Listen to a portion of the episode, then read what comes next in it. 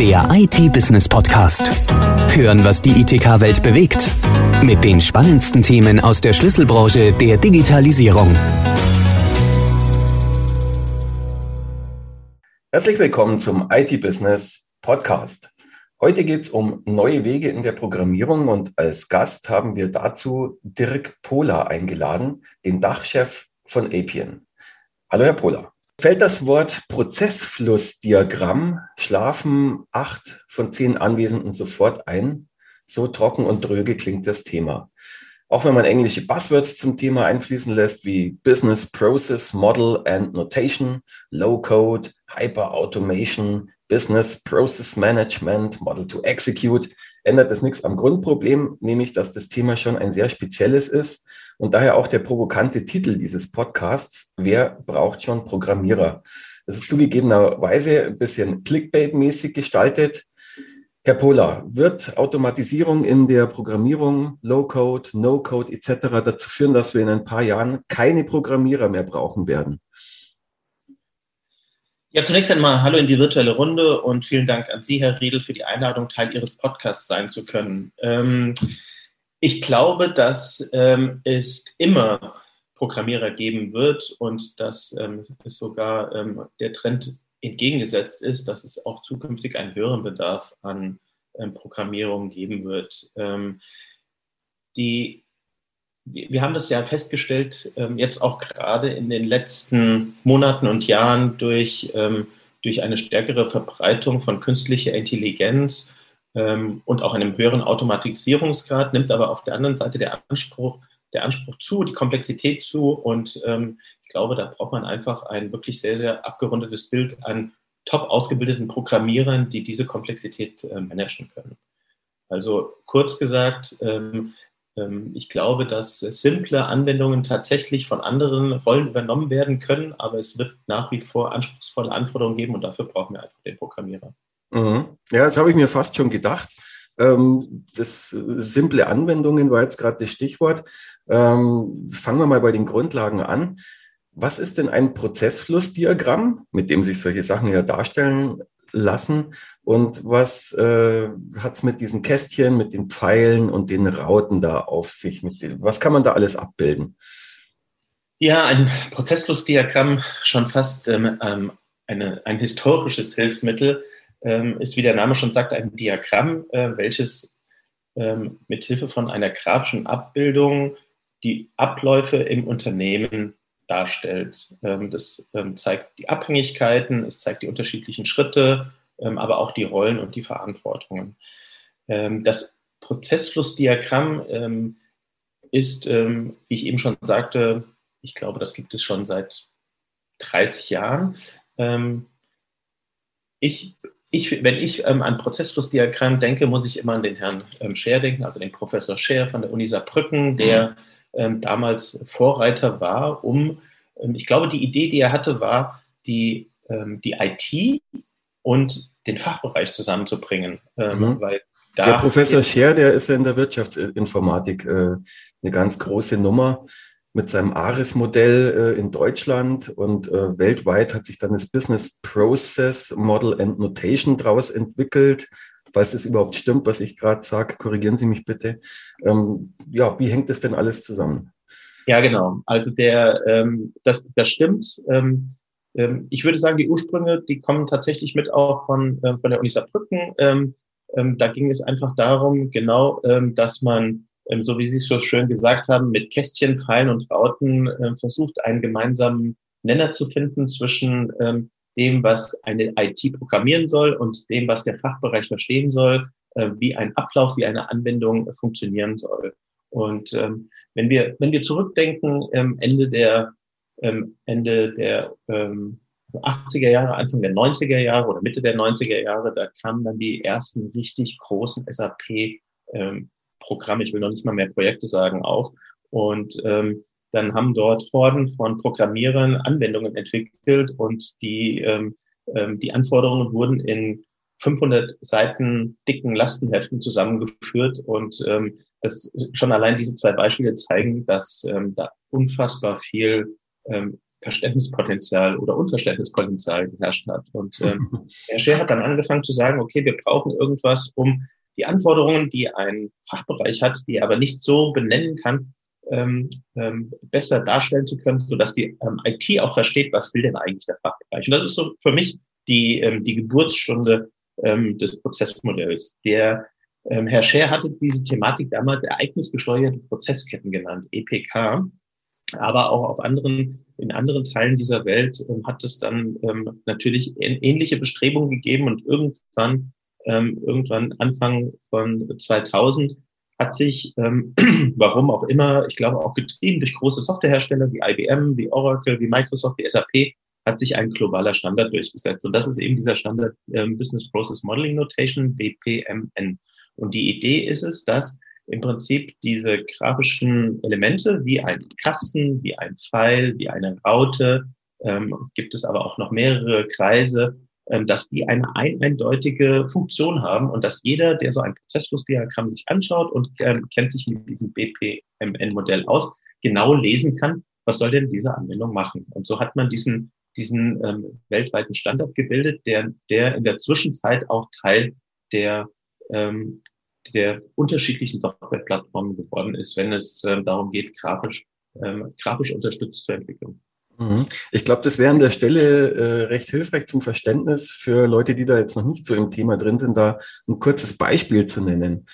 Ähm, haben Sie da vielleicht was parat? Ansonsten könnte ich mit einem aufwarten. Äh, fangen Sie mal an und dann äh, ähm, bringe ich ein zweites. Ja, okay, also mir fällt da so zum Beispiel äh, das Spiel Siedler ein. Also da gibt es ja auch so Prozesse, die da ablaufen. Also sagen wir mal, da ist jetzt äh, ein Sägewerk und äh, da liefert irgendjemand Baumstämme an und äh, dann äh, werden da Bretter draus gesägt. Und diesen Prozess, den könnte man da eben so äh, mit Pfeilen und, und Rauten und Kästchen darstellen, so Holz rein, äh, äh, Sägeprozess, äh, Bretter raus. Genau, aber äh, das ist tatsächlich ähm, eine sehr, sehr schöne Analogie. Ich ähm, ähm, gehe jetzt ähm, um die andere Seite abzudecken, mal in die Finanzindustrie. Ähm, wir alle haben, ähm, oder anders, wir alle haben schon mal mit dem Gedanken gespielt, ein Haus zu, zu kaufen, ein Haus zu bauen. Und ähm, in der Regel ist der erste Schritt, zur Bank zu gehen und zu fragen, ob man denn Geld bekommt. Und mhm.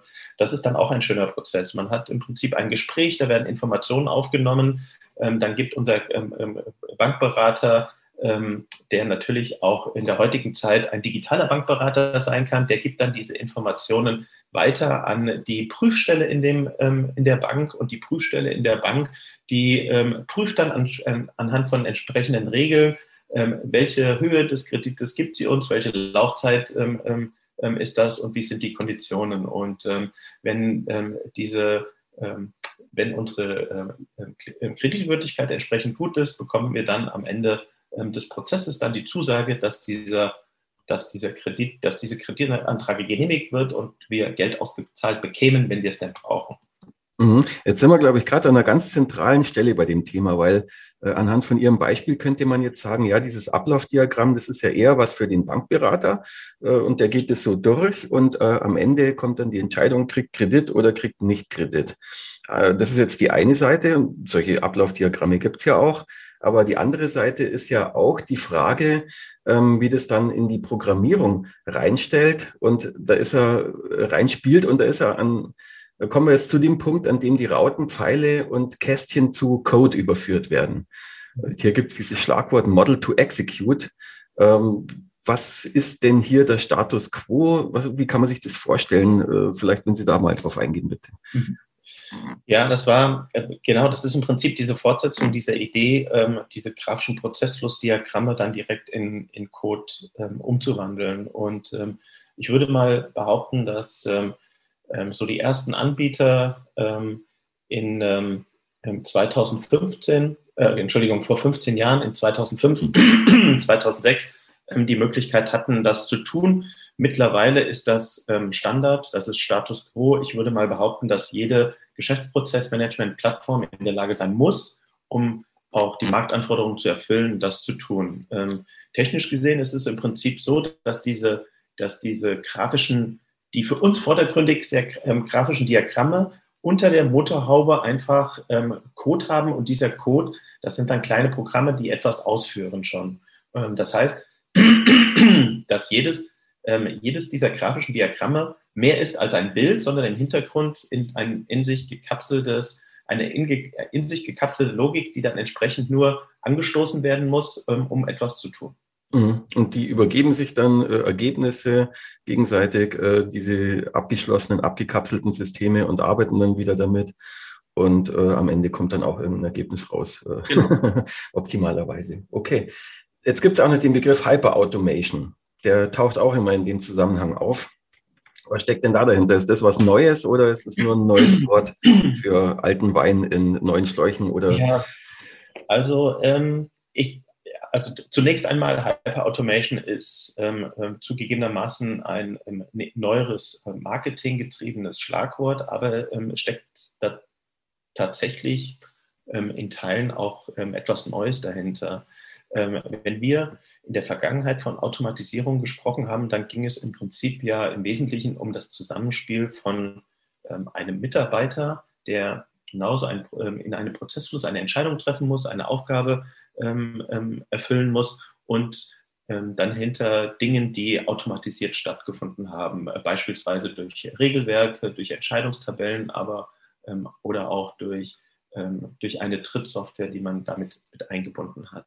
Wenn wir über Hyper-Automation sprechen, dann bedeutet das, dass wir damit, dass wir noch, ähm, ähm, noch, noch mehr neue Technologien und Technologieansatz mit reinbringen. Und da ist ähm, im Moment ja in, in aller Munde das Thema ähm, Robotic Process Automation, ähm, was ähm, hier einen großen Markt mitbringt und vor allen Dingen das noch sehr, sehr junge Thema der künstlichen Intelligenz. Also wie können uns ähm, Algorithmen der künstlichen Intelligenz helfen, ähm, schneller, besser ähm, und auch kostengünstiger Entscheidungen zu treffen, die in der Vergangenheit ähm, von ähm, einem Mix aus äh, Mensch und Maschine gemacht wurde. Und wenn man das alles zusammenpackt in, ein, in einen Ablauf, ähm, in einer Anwendung, dann, die dazu dient, Abläufe und es können Produktionsabläufe sein, es können administrative Abläufe sein, es können kundenorientierte ähm,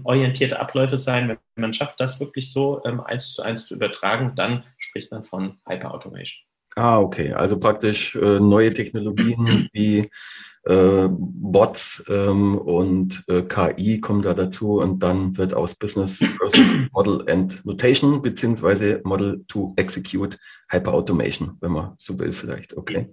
Ja, genau. Also da gibt es ja, also ich, ähm, ich hoffe, das ist jetzt nicht so ein abgedroschenes Beispiel, aber wo man sich das ähm, oder wo ich mir das auch immer ganz gut äh, vorstellen konnte, wenn wir über künstliche Intelligenz sprechen, dann geht es einfach darum, ähm, so eine, eine Art von ähm, intelligenter Segmentierung zu machen. Also wenn man im Callcenter sitzt und dann äh, ähm, ähm bekommt, ähm, kommt, bekommt man einen ähm, Anrufer rein oder einer, der sich durch Chat angemeldet hat und dann wird dann auch schon entsprechend der entweder der Tonlage oder entsprechend der Wortwahl, ähm, die dort gemacht wird, wird so eine Segmentierung durchgeführt, vielleicht auch noch ver verbunden mit Informationen, die, dann, die man darüber hinaus hat. Und dann sagt man auch schon, hier, das ist ähm, ein besonders wütender Kunde, das ist aber ein besonders wichtiger Kunde. Und man bekommt schon so eine, eine Einordnung als ähm, Callcenter-Mitarbeiter, ähm, die einem dann hilft, ähm, ähm, nicht ganz so über, überrollt zu werden und das Gespräch einfacher, besser starten zu können. Okay, eine hässige, eskalierende KI würde dann den besonders wütenden Kunden an den besonders wütenden Callcenter-Mitarbeiter verbinden.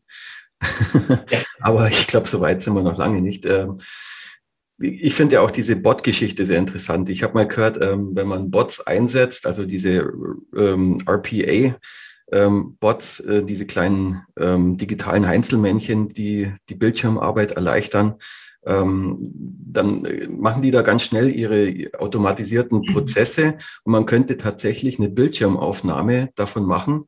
Und wenn man die dann ganz langsam abspult, dann sieht man da tatsächlich, wie der Mauszeiger hin und her geht und äh, diese Bots da die Arbeit verrichten, die man eigentlich selber machen müsste. Sozusagen. Ist es so oder? Also ich, ähm, ähm, es gibt ja, ja unterschiedliche Ansätze. Ähm, eigentlich sollte das im Hintergrund laufen, aber ich habe tatsächlich auch in den Anfängen von, ähm, von APA vor, vor einigen Jahren habe ich das mal gesehen, dass ähm, auf einem lokalen Desktop genauso ein Bot dann ähm, in, in, ähm, installiert war und ähm, der, der Bot im Prinzip dann diese stumpfsinnige Arbeit gemacht hat, die der Sachbearbeiter hätte machen müssen. Ähm, das Lustige war nur, in dem Moment, in dem der Bot das gemacht hat, durfte der Sachbearbeiter den ähm, Laptop nicht bedienen. Das heißt, ähm, wir können dann über Evidenz sprechen. Ja, was macht Sinn, ob der Sachbearbeiter dann zuschaut, dass der Bot das genau macht ähm, ähm, oder nicht. Aber am Ende ist es, ähm, beschreibt es auch hier ganz gut das System. Also wenn es wirklich einfache Arbeiten gibt, ähm, die man, die man auslagern kann, und es geht einfach nur darum, also wir alle haben ja auch schon mit Copy-Paste ähm, einige Stunden verbracht. Und wenn es einfach darum geht, dass sowas im, im, im Tagesgeschäft immer wiederkehrend ist und man kann das, äh, man kann das standardisieren, dann ist so, so eine ähm, äh, so eine API-Technologie natürlich sehr, sehr hilfreich, um erstens mal Fehler zu vermeiden, die Geschwindigkeit zu erhöhen und, ähm, und Ressourcen für, für höherwertigere Aufgabe freizugeben. Ja. Ähm, ja. Spannend wird es, wenn mit KI ausgestattete Bots dann mal äh, Podcast-Aufnahmen starten und ja, genau, für uns sprechen. ja, genau. Und über uns lästern. Das ist, glaube ich, noch ein langer Weg bis dahin. Ja, ähm, wo sind denn die natürlichen Grenzen für Low-Code oder No-Code Herangehensweise? Also vorhin hatten wir ja mal das Beispiel von dem Computerspiel Siedler. Ähm, ich habe da jetzt einen Prozess in dem Spiel beschrieben, aber man wird ja gehe ich jetzt einfach mal davon aus, äh, niemals äh, ein Computerspiel damit erstellen können, sondern da geht es eher um so Dinge wie Zeiterfassungssystem oder eine Dokumentenablage. Also wo verorten Sie da die natürlichen Grenzen für diese ganze Herangehensweise? Ja, also ich glaube, dass, ähm, also ich stimme Ihnen da erstmal zu, dass es ähm, natürliche Grenzen gibt und ähm, ein Computerspiel wird nie allein durch eine künstliche Intelligenz geschrieben werden können. Also äh, zumindest nicht, was meine Lebensdauer betrifft. Also ich mag jetzt nicht ähm, in das Jahre 21, 21 schauen.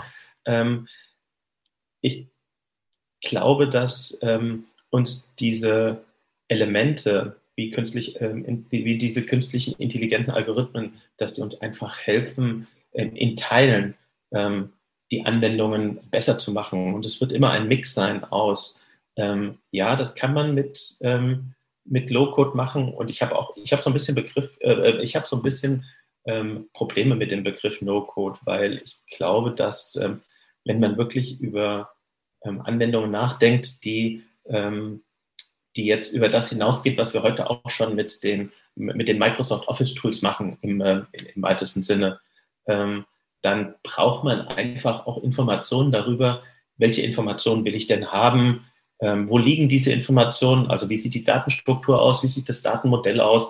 Und ähm, wenn, man, wenn man an dem Punkt ist, dann ähm, ist es einfach schwierig zu sagen, naja, der Sachbearbeiter hat aber das Verständnis, dass der die Kundennummer in dem System A liegt und die Produktnummer, die der, ähm, Kunden, ähm, die der Kunde anfragt, die liegt in dem System B und von, der, von dem Objekt, von der Struktur her will der ähm, Kunde aber nur diese fünf Elemente sehen. Ähm, ich glaube, dass, ähm, dass man einfach da sehr, sehr schnell ähm, feststellt, dass es ein gutes Zusammen, also das Low-Code hilft, ein optimales Zusammenspiel zwischen dem Fachbereich und der IT darzustellen, dass es uns einfach hilft, hier schneller, besser Anwendungen implementieren zu können, dass man, dass man viel, viel flexibler ist, Marktänderungen die jetzt vom Kunden getrieben sind, von der gesetzlichen Geschichte getrieben sind, von der Umgebung getrieben sind, dass man die einfach anpacken kann und dass es nicht mehr diese Monster und Kolosse sind, wo man Angst hat, diese anzufassen, sondern dass man einfach sehr, sehr flexibel ähm, damit umgehen kann. Und ähm, ähm das ist die Idee und ich glaube, da wird es einfach ähm, in der Zukunft ähm, einfacher und schneller sein, auch diese Komplexität zu managen, aber es wird immer eine Komplexität, eine Mächtigkeit geben und für die braucht man einfach das Zusammenspiel zwischen einem ähm, einem IT-affinen ähm, ähm äh, Fachbereichsmitarbeiter und, und eben dem, ähm, dem Programmierer oder dem IT-Mitarbeiter. Super, das war ein schönes Schlusswort. Dann ist die Frage jetzt nochmal abschließend beantwortet, ob man auch in Zukunft noch Programmierer braucht. Äh, die Antwort lautet eindeutig ja. Herzlichen Dank, Herr Pola. Ähm, bis zum nächsten Mal. Ich bedanke mich auch. Herr Riedel hat mir Spaß gemacht und äh, bis bald. Der IT-Business Podcast. Hören, was die ITK-Welt bewegt. Der Audiopool mit den spannendsten Themen aus der Schlüsselbranche der Digitalisierung. Jetzt abonnieren auf Spotify, Soundcloud, YouTube, Deezer und iTunes.